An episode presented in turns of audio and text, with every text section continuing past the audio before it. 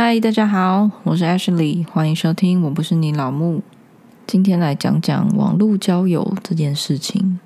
不知道大家有没有经验？因为我想说，网络交友现在好像越来越普及嘞，到处都可以看到交友软体的页配啊，好像大家没有那么排斥了，你知道吗？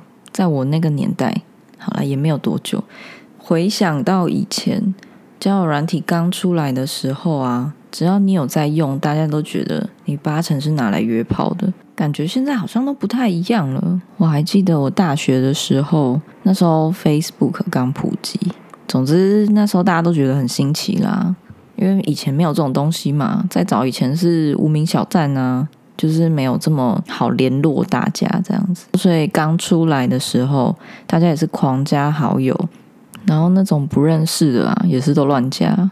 反正只要是朋友的朋友，都会一律按好友。然后当初也是因为这样子认识了蛮多人，不过现在也都没再联络了啦。就是真是中间没有话可以聊啊。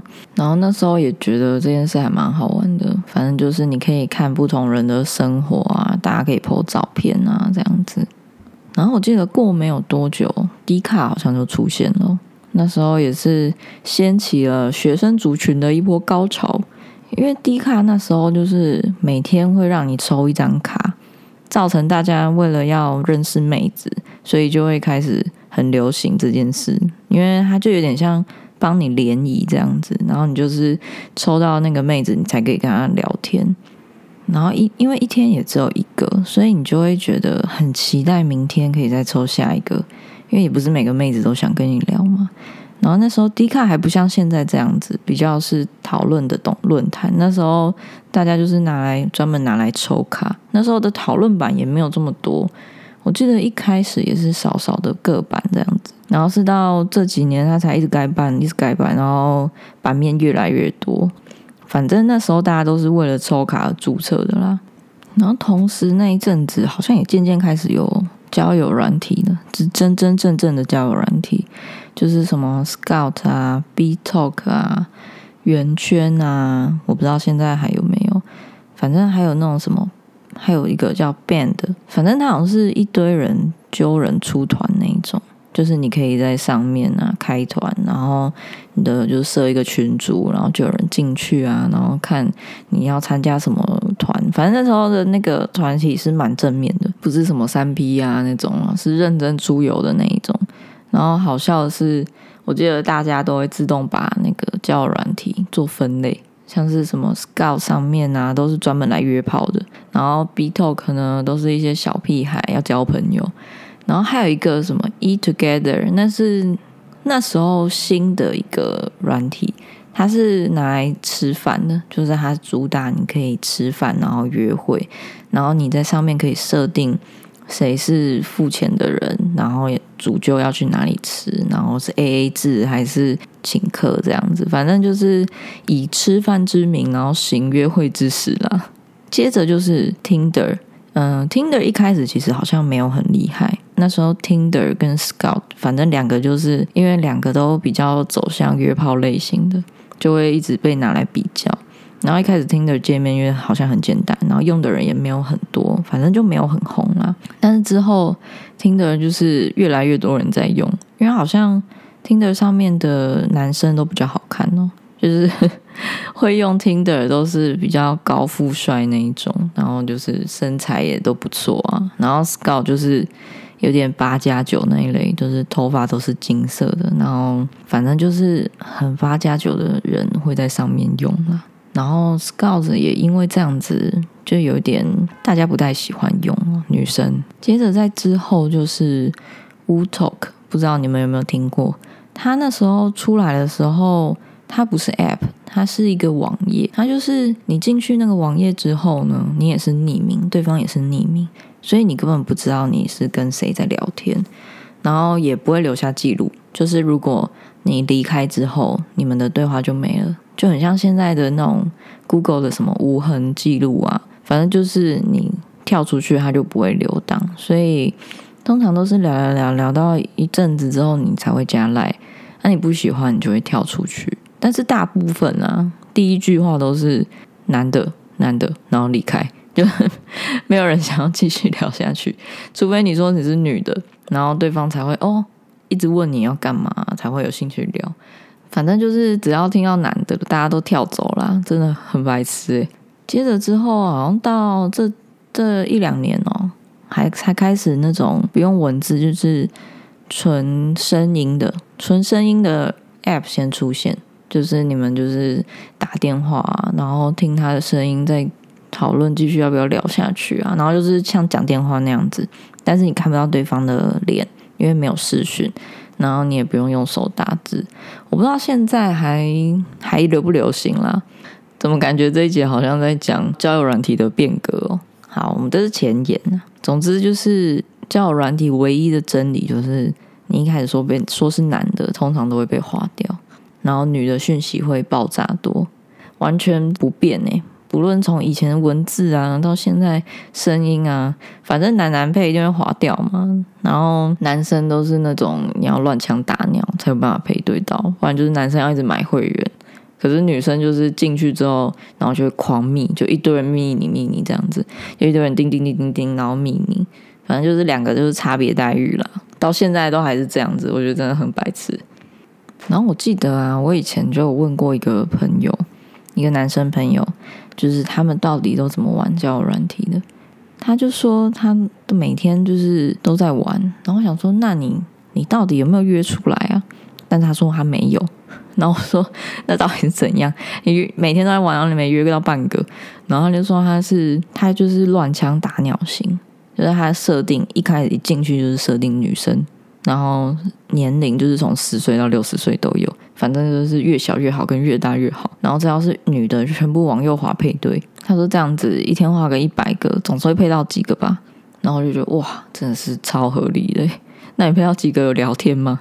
他就说，哎，有，但是你就从那几个、几十个里面又聊得下去的，可能只有一两个。我就想说，哇靠，你他妈也太有毅力了吧！为了交女友，我真的是望尘莫及。但他就说，反正习惯了，男生不就是都这样子吗？然后我就想说，嗯，也是的，女生真的蛮吃香的。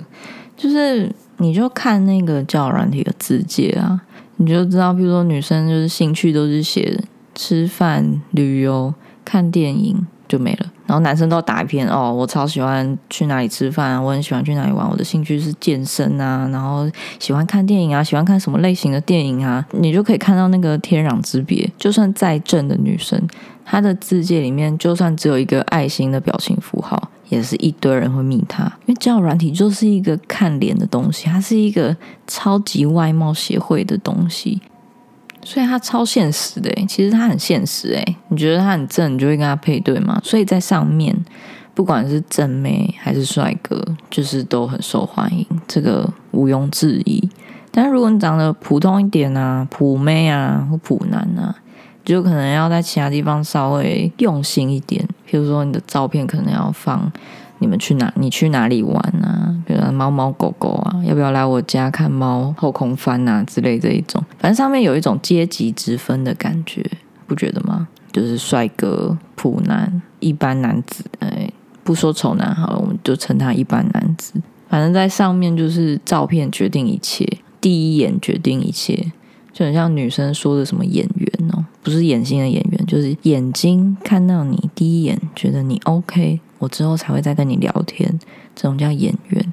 但通常这种演员呢，level 一定是很高啦。所以女生说什么看感觉啊，讲白了一点就是还是看脸呐。然后我真的奉劝你各位男性啊，不要开头就只有嗨你在干嘛，真超无聊的。因为一个女生啊，可能有好几十个男生在那边跟她嗨你好吗，根本就因为很不突出啊。你就每个都嗨嗨嗨嗨嗨，那何必呢？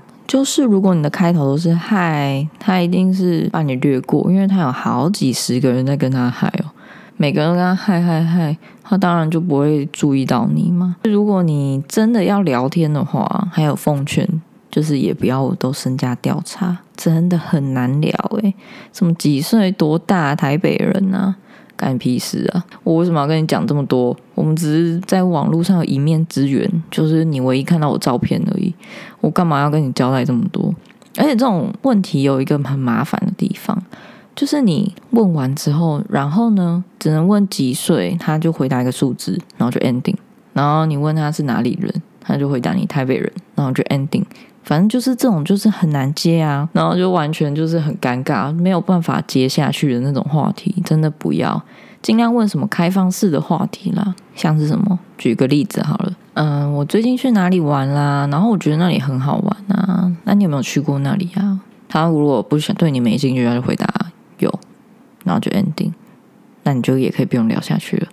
但是如果他说哦有我也去过那里怎样怎样怎样怎样怎样，然后还分享了他的经验，就表示你们是还有可能继续的，然后这样子话题才接得下去吗？就是如果我觉得也不要强求啦，你遇到一个疯狂拒点你的女生，那就表示她对你没有兴趣啊，你干嘛自讨没趣呢？你就隔天再划个一百个，总是会中个一两个嘛，对不对？然后男生在玩交友软体的时候啊，我觉得也有一个致命点就是。你太把它想成你要在上面找女朋友了，这样女生其实都有压力。就是很，如果你很积极的是用找女朋友的心态的话，一方面你得失心又会很重，然后一方面女生其实也都看得出来，她就会觉得，呃，我只是想要上来交朋友啊，我没有要这么快啊。每个女生都这样讲了，反正就是男生千万不要觉得自己上去就是我一定要一个礼拜之内交到一个。这样你根本一辈子都交不到。你就上去有一个心态，就是你就是交朋友，就是哦，我想要多认识一点女性朋友这样子，然后交换一下不同的世界观啊，交换一下不同的经验啊，这样比较容易成功啦。因为女生就是一个很看感觉的生物嘛，然后觉得哦，就女生会觉得我跟你相处没有压力。我就愿意继续跟你聊在一起，就是你不要让他觉得你的企图心很重，他就会继续跟你聊，然后你们就可以再进一步约出来吃饭啊，然后约出来干嘛玩桌游什么的都可以，就是之后感情在慢慢的培养嘛，不要一开始就在交友软体上面想的好像哦，我超想上你，赶快跟我交往这样子。女生都可以透过文字感觉到你那一段邪恶的思想，好吗？所以大家真的是收起你坏坏的想法哦，不要想些有的没的哦。刚讲完怎么聊天嘛，我们来讲一下我朋友的经验好了，因为在教软体上啊。什么人都有，反正有正常的人呢，有超瞎的瞎妹。我们就来说一下我朋友一个苦主的故事好了。我们以下就叫他苦主王。反正呢，他在交友软体上呢，遇到一个他认为超正的女生，他很爱的那一种，瘦瘦的，然后有腹肌这样子。然后身材很辣，他就觉得哦哦哦哦哦，反正他就超爽的，然后就很积极嘛。然后呢，反正外表各方面都是他的菜啊。然后聊天好像也都蛮正常的，就是你也没有感觉到还有什么异常的地方。之后呢，他们就约出来，然后约出个几次，一两次哦，女生也很正常哦，看起来不是怪人。毕竟在上面太容易遇到怪人了。反正他就跟他交往了，就交往之后才发现他是一个瞎妹，就是原形毕露，诶，只有一个外表而已，什么内内涵完全都没有。但是就想说啊，一个愿打一个愿挨，啊，你都已经交往了，那怎么办呢？但是重点是我那个朋友整个鬼遮眼呢，哇靠，不夸张，他根本天天就在过着鬼门开的日子啊，整天被鬼追呢。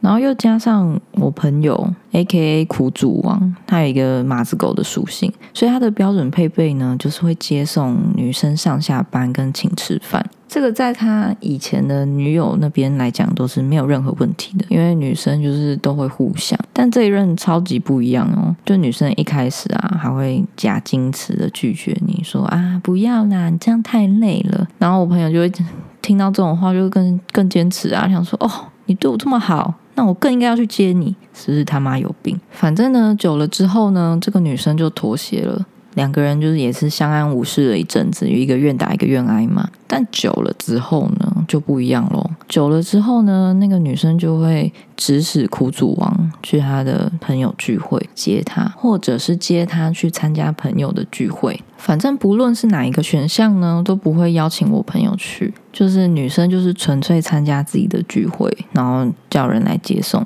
把我朋友直接当一个 Uber 司机，超级典型的工具人，但他也送的很爽啊，那我们也没什么话好讲。不过夸张的是，他到后面直接不演了，吃饭啊也要我朋友出钱啊。然后还会直接拿账单给我朋友。最扯的是有一次呢，女生要开车去找苦主王。因为他还没下班，然后女生她就停在红线，结果她就被开了一张罚单，她叫我朋友付钱，然后我朋友就很傻眼呐，想说你自己停红线，我为什么要帮你付？然后那女生就说，因为我是去找你啊，不然嘞，不然你想我怎样？反正很凶哦，要别人付钱也超凶的。然后我想说，哇靠，他妈找个停车位是有多难？罚单都够你停三天三夜了吧？也太夸张了吧！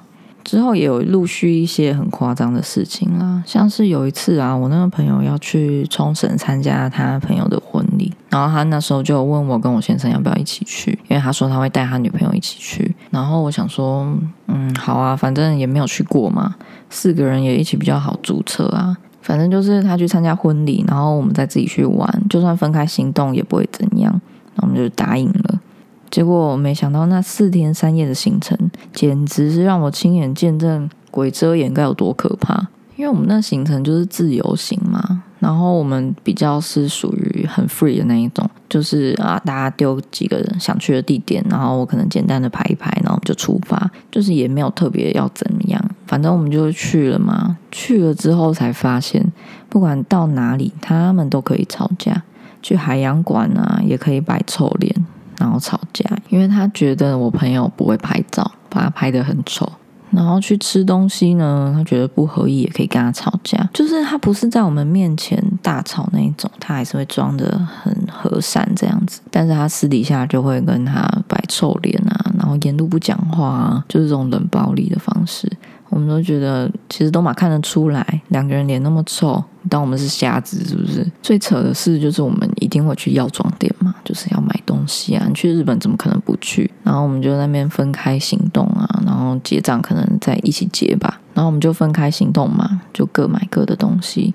然后他一到药妆店，他就看了他自己想要什么，然后疯狂的想找我一起凑。然后我就想说，可是我就不想要啊，我就觉得很烦，因为他除了一直要说服我跟他一起凑以外，然后他还会在我旁边算啊，一起买就有多便宜啊，然后就听了觉得超烦的，想说啊，我就不想买啊，你是怎样的抽成哦，还一直说服我，觉得很烦，想说你要买你自己不会买哦，关我屁事，反正药妆店那时候他就算的很精嘛，然后就算算算算算，反正他最后买了大概快一万块吧台币，我已经忘记了。